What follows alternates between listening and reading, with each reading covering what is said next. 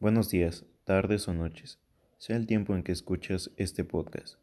Mi nombre es Nicolás León Cilia Castillo. Pertenezco al programa Ratón Vaquero y seré tu acompañante en este cuento, el cual tenemos la finalidad que lo disfrutes.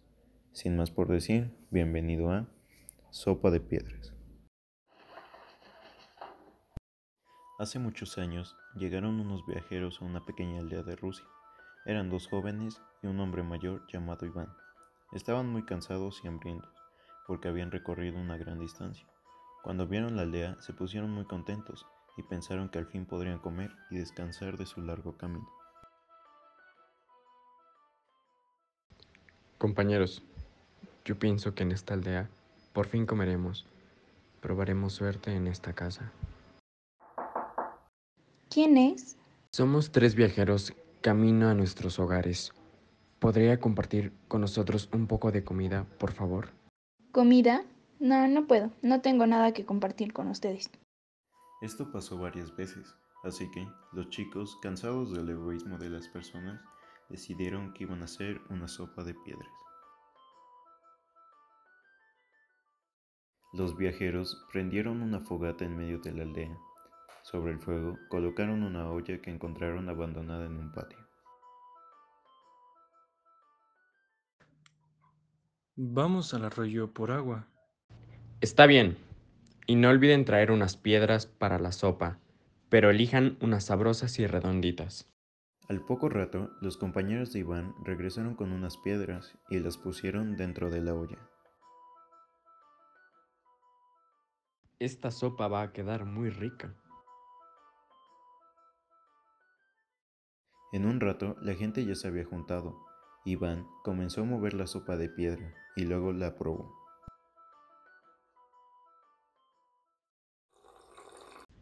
Mmm, está muy rica. Solo le falta un poco de cebolla. Yo tengo una cebolla en mi casa. ¡Qué bien!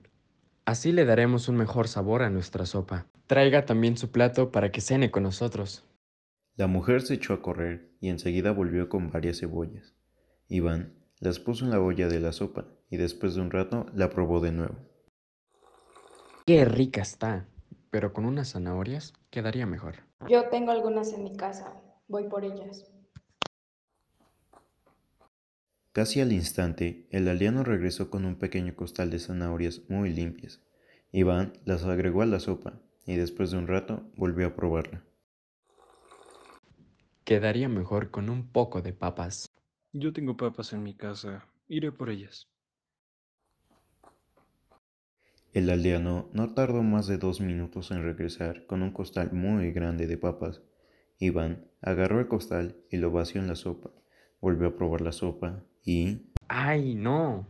Son muchas papas. Ya no sabrá rica. Qué lástima, tan rica que estaba quedando. Todavía se puede arreglar. ¿Quieres saber cómo es que esta historia termina? Esperamos que sí. Podrás encontrar la segunda parte de esta historia en nuestro podcast Ratón Vaquero. Agradezco tu atención brindada. Mi nombre es Nicolás y esto fue Sopa de Piedras.